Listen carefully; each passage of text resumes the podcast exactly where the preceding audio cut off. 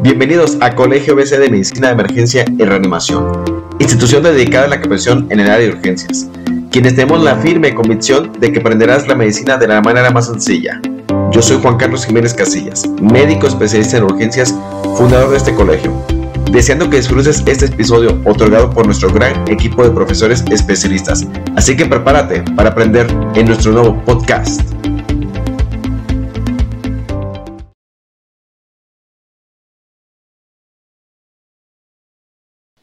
Y bueno, ya lo decía el doctor Jiménez, mi nombre es Oliver Benjamín Mejía Trujillo, soy licenciado en enfermería, actualmente laboro en Guadalajara, Jalisco, México, en el Hospital General de Zona número 14, funjo como jefe de piso de urgencias del área de COVID de urgencias, el piso 2 y piso 3. El piso 2 ahora convertido a, piso COVID. Eh, el título que vamos a ver es un tema muy interesante, que es cuidados paliativos de enfermería en el área COVID. Esta noche voy a fungir como telonero debido a que la siguiente ponente es una ponente que es especialista en cuidados paliativos, la enfermera, licenciada en enfermería Silvia Leticia Cabrera Tobar. Eh, y pues sin más por el momento, Vamos empezando. Vamos a empezar con esta que es la mejor frase que encontré del año 2020, que dice, este año no fue de tener todo lo que querías, este año fue el año de aprender a valorar todo lo que tenías. Y es que realmente el tema de hoy va dedicado a todas las personas que están en la primera línea de defensa en el área COVID, que están aguantando eh, labores arduas y difíciles de hasta 8 horas, 6 horas, 4 horas con el equipo de protección personal, aguantando el calor, aguantando hambre, aguantando eh, a lo mejor condiciones precarias de trabajo. Eh, este tema va para ustedes, también para todos los que están luchando contra esta terrible enfermedad a todos los compañeros que perdieron la batalla, que ya no están con nosotros. Hoy les quiero dedicar este tema y darles un fuerte abrazo a todas mis compañeras enfermeras que mañana es su día. Hay quien dice que lo van a recorrer al 12 de mayo. Eh, realmente, eh, años y años se, han, se ha festejado el día 6 de enero y yo les mando un caluroso abrazo y mis felicitaciones. Y bueno, empezamos con el tema diciendo que hay un punto sin retorno, un punto en el que todos los esfuerzos empleados, tanto físicos, materiales y humanos, no dan para más. Y es necesario buscar otra alternativa para mejorar la calidad de vida de un paciente que ya no es recuperable. Y es ahí cuando inician los cuidados paliativos. En 1990, la OMS definió cuidados paliativos como el cuidado activo total de los pacientes cuya enfermedad no responde al tratamiento. Tiene prioridad el control del dolor y de otros síntomas y problemas de orden psicológico, social y espiritual. Hay que recordar que el objetivo de los cuidados paliativos es proporcionar la mejor calidad de vida para los pacientes y sus familiares Los cuidados paliativos constituyen hoy una cuestión importante de la salud pública. Trabajan con el sufrimiento, la dignidad de la persona, el cuidado de las necesidades humanas y la calidad de vida de la gente afectada por una enfermedad crónica, degenerativa o que está en la fase final de la vida. También se preocupan de ayudar a la familia y amigos, comunidad de cuidados, frente al sufrimiento por la pérdida potencial o inminente de seres queridos. Y es que lo que tenemos eh, en cuenta es que todos vamos a vivir, no sabemos cuándo, pero lo que no nos podemos aceptar es, el, es, el, es la idea de que un día vamos a partir de este mundo y en ocasiones alguna enfermedad terminal nos está abriendo la puerta para pasar otro umbral. En esta etapa final, las metas principales pasan a ser el alivio y la prevención del sufrimiento a través de la identificación precoz y el tratamiento impecable del dolor. Y en otros problemas físicos, psicosociales y espirituales, para que el paciente viva lo mejor posible el tiempo que le queda. ¿Quién está encargado en dar los cuidados paliativos? Pues todo el equipo de trabajo que, que intervengan, por ejemplo, médico, enfermera especialista o enfermera general, eh, técnico en enfermería, trabajo social y psicología y psicólogo.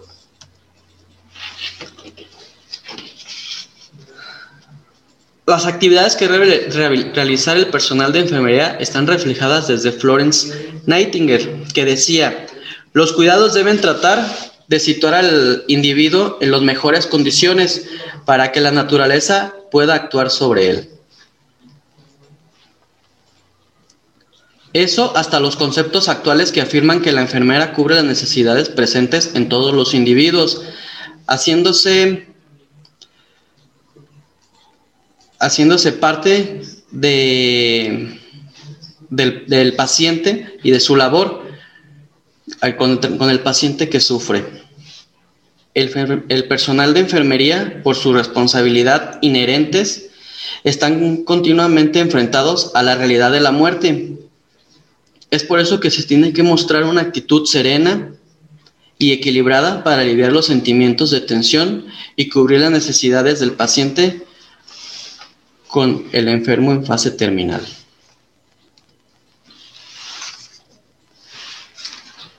Las NT, pues son las enfermedades no transmisibles y o crónica degenerativas. Son afectaciones de larga duración con una progresión generalmente lenta.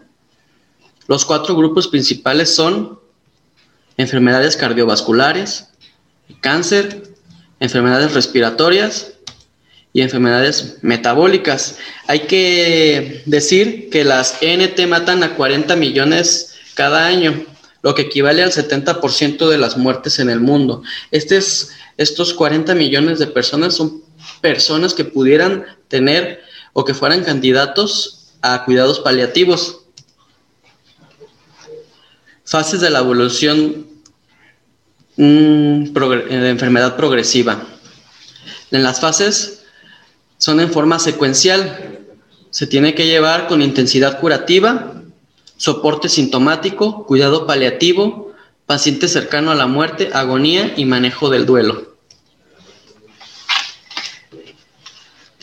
El dolor es uno de los síntomas más frecuentes y graves experimentados por los pacientes que necesitan cuidados paliativos. Los analgésicos opiáceos son esenciales para el tratamiento del dolor, vinculado con muchas afecciones progresivas. La sedación terminal deberá ser cuidadosamente valorada en situaciones específicas, considerando los posibles matices clínicos, legales, bioéticos que, lo implican. Más adelante voy a hablar de los matices legales, porque sí estamos amparados con un matiz legal. Criterio de terminalidad.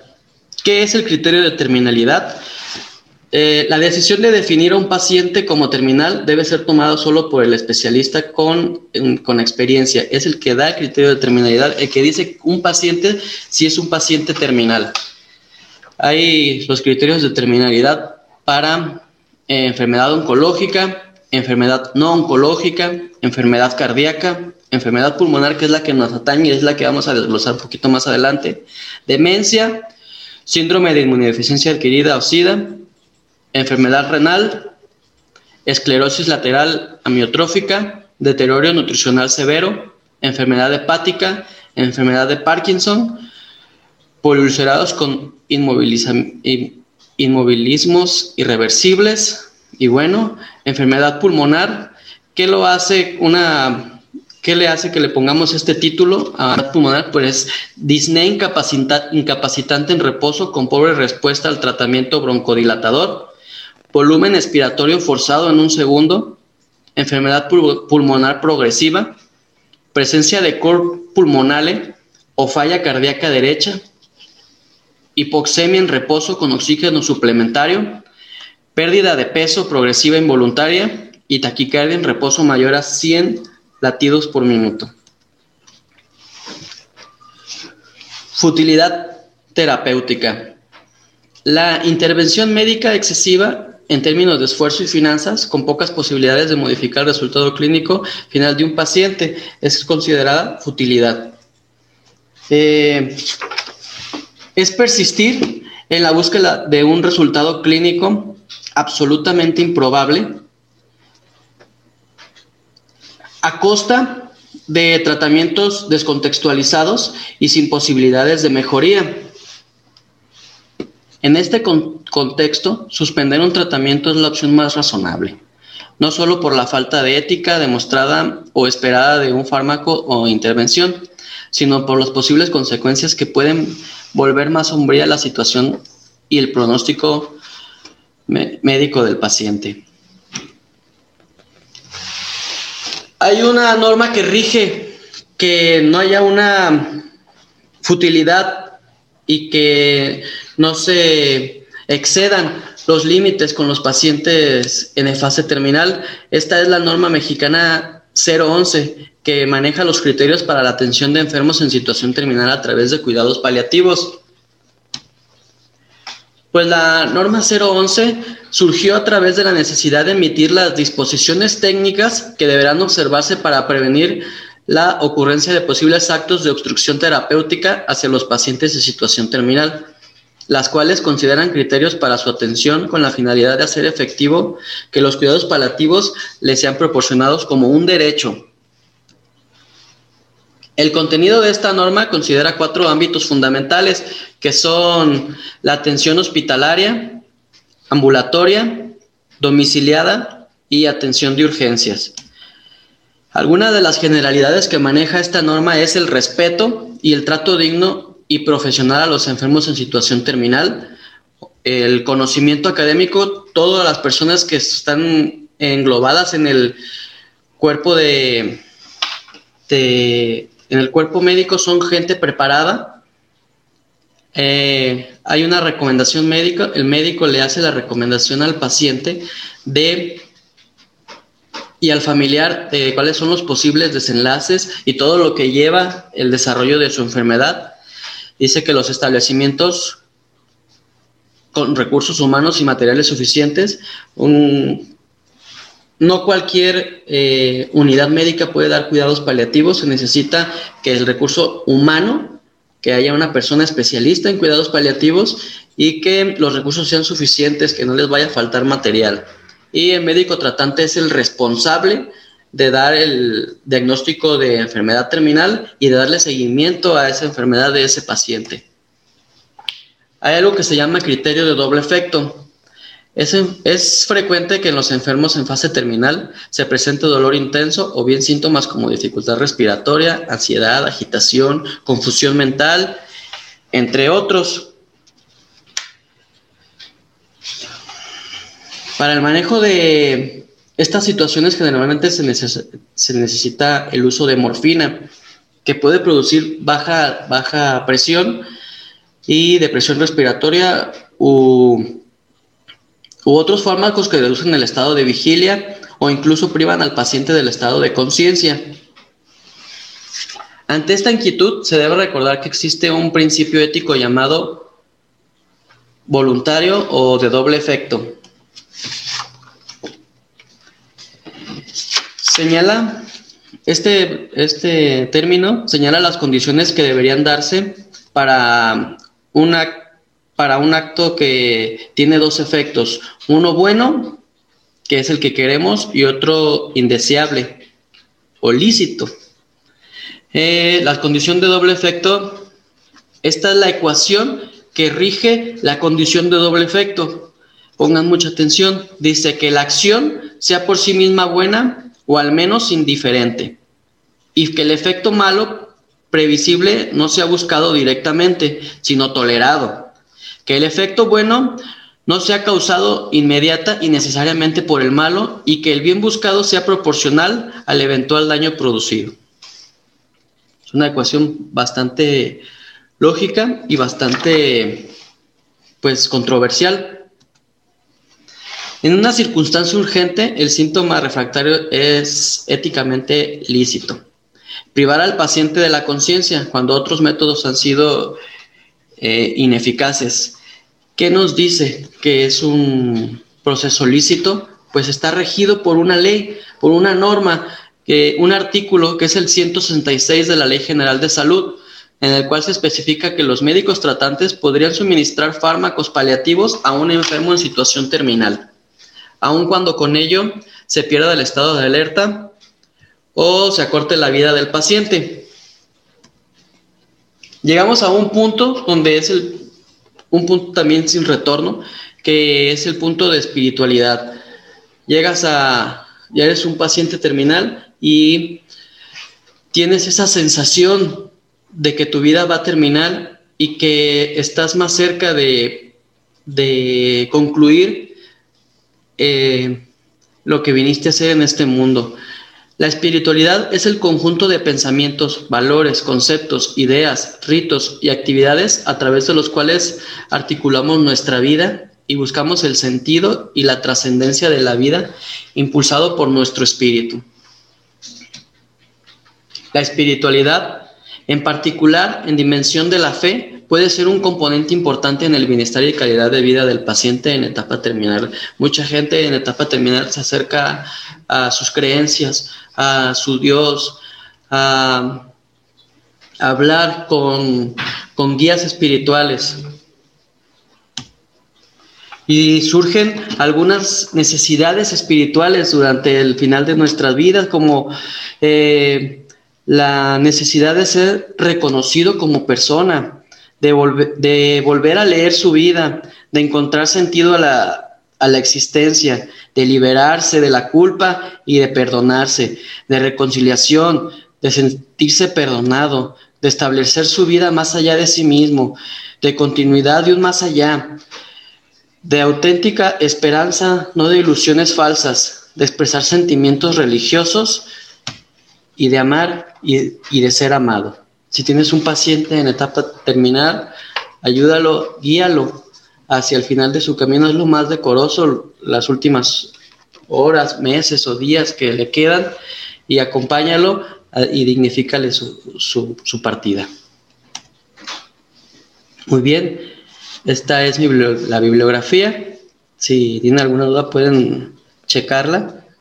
Y me voy a despedir con esta frase que me gusta mucho, es muy ad hoc para el tema. Dice, las flores nacen, después se marchitan, las estrellas brillan, algún día se extinguen.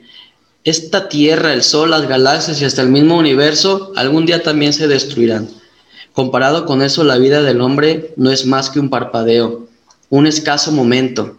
En ese escaso momento las personas nacen, ríen, lloran, luchan, son heridas, sienten alegría, tristeza, odian a alguien, aman a alguien, todo en un solo momento. Y después son abrazados por este sueño, sueño eterno llamado muerte.